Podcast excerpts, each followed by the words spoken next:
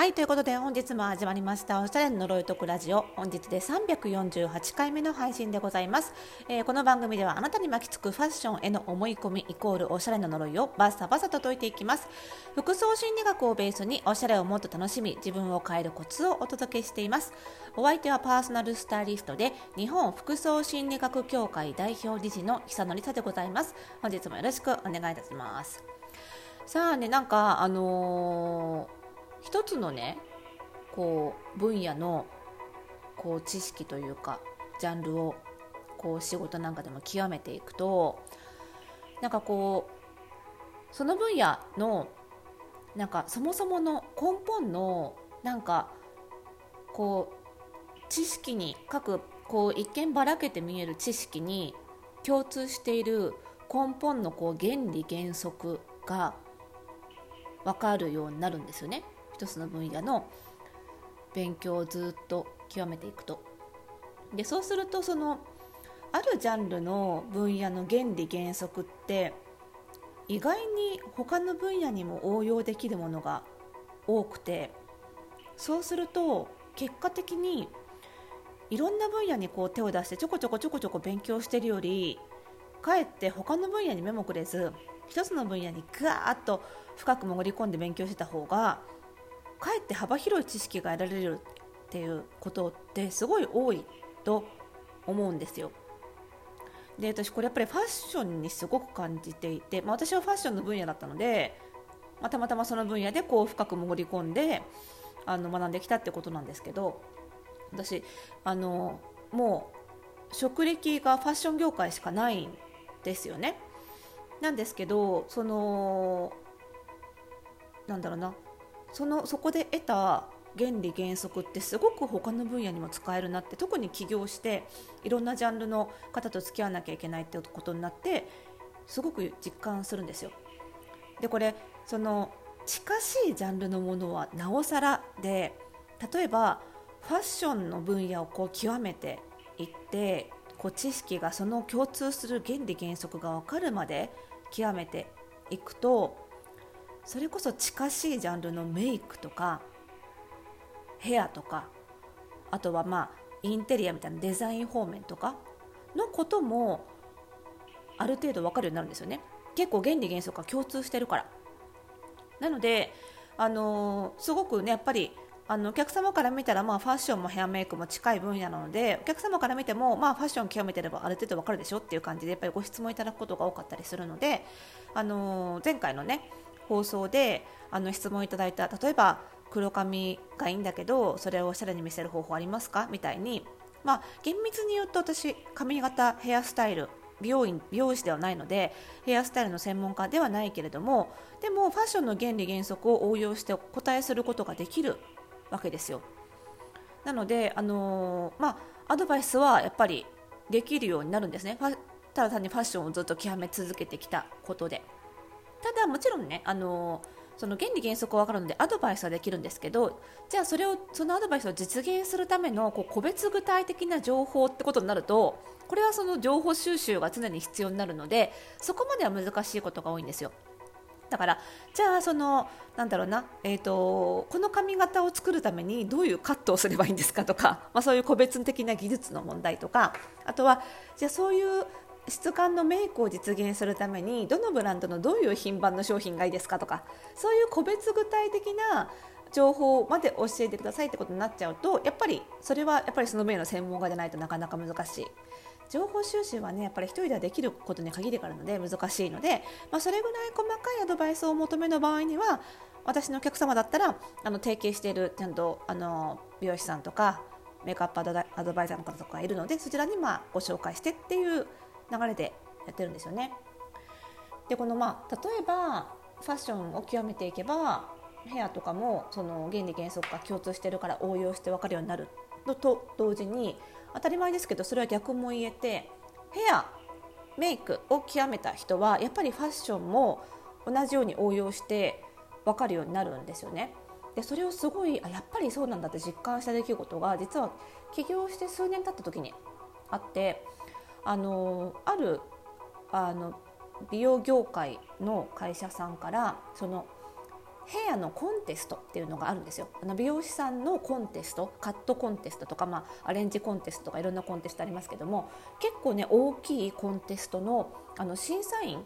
のお仕事を依頼されてやったことがあるんですね。で初めご依頼いただいた時にあの結構ま美容協会からいろいろ講演のご依頼とかあるんですけどさすがに審査員ってことになるといや私全然あのファッションの専門家ではあるけどあのヘアの技術はわからないのでどうどういう目線で審査をみたいなことを言ったらあのやっぱりそのおしゃれっていう目線でそのファッションとのあのコーディネートっていう目線も美容師にはすごく大事なのであのもちろんあの技術のあの審査をしていただこうっていう話ではないのであのそのファッション今のトレンドに合ってるかとかファッション目線で構いませんので審査をしてくださいって言われたんですよ。でもちろん技術をちゃんと審査できるあの審査員は他にいますのでファッション部門で参加してくださいっていうふうに頼まれてあそれなら全然できますということで参加させていただいてで、まあ、トークショーもありますんでトークショーもやっていただいてみたいな感じで、まあ、トークショー兼審査員みたいな感じであの行ったんですね。そしたらあのそこにいらしたのが、あの、宮村さんっていうねあのすごく有名なカリスマ美容師ブームのもう中核にいらした方とかあとは野口さんかなとかすごい有名なあの美容師さんも同じように審査員でいらしたんですよ。でまあ控室とかでも話しててでまあ近しい業界ですけどねあの、まあ、厳密に別の業界なので初めましてなんて言いながらどういうお仕事されてるんですかとかこういろいろ情報交換しつつでじゃあ審査しましょうかって言って、まあ、会場を回ってねいろいろこう審査をしてで、まあ、私は私の目線でそのファッション的な目線で見てベストワンを決めたわけですよ。でまあ、正直ね私ファッション目線であの審査してるから、まあ、技術目線で審査してるねその宮山さんとか野口さんとかとは違う目線なのでまあ選ぶ1位は違っちゃうだろうなとは思ってたんですよ。ただそれでもまあ私久の賞みたいな感じになるので、まあ、それはそれでいいかなんて思いながら控室に戻ってきてでみんなわらわら戻ってきたんですよ。であのあ誰にされました？どの作品にされました？なんて言ってみんなでせーので見せ合ったら全員同じ人だったんですよ。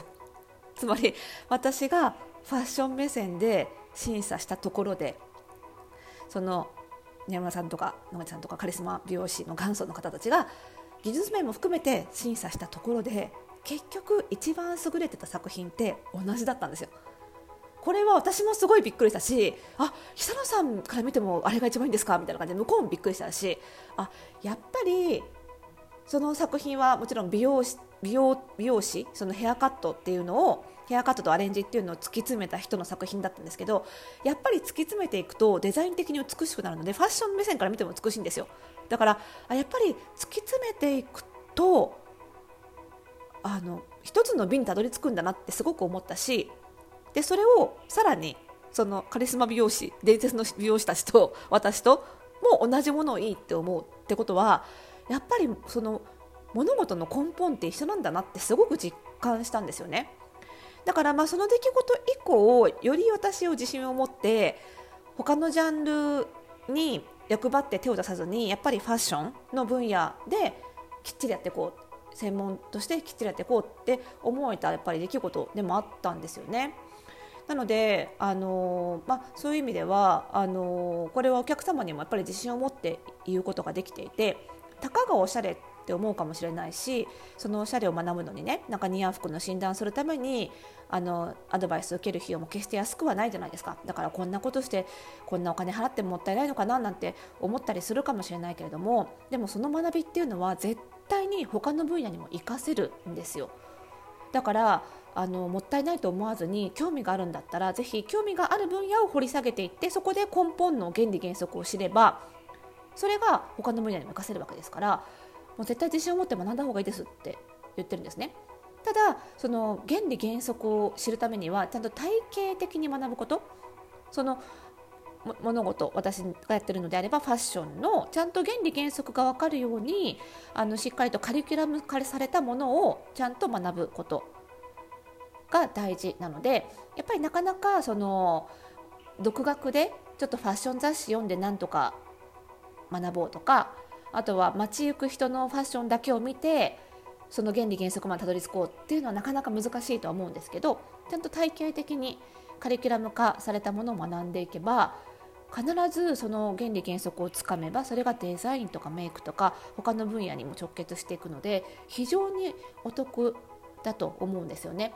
だから私がファッションを学ぶことファッションを知ることっっていうのをお勧めしてるのはもちろんファッションがすごい好きで推してるから私の推しをみんなに知ってほしいっていうこの推し活動っていうことももちろんあるんですけどそれ以上にこれを何かを学ぶことが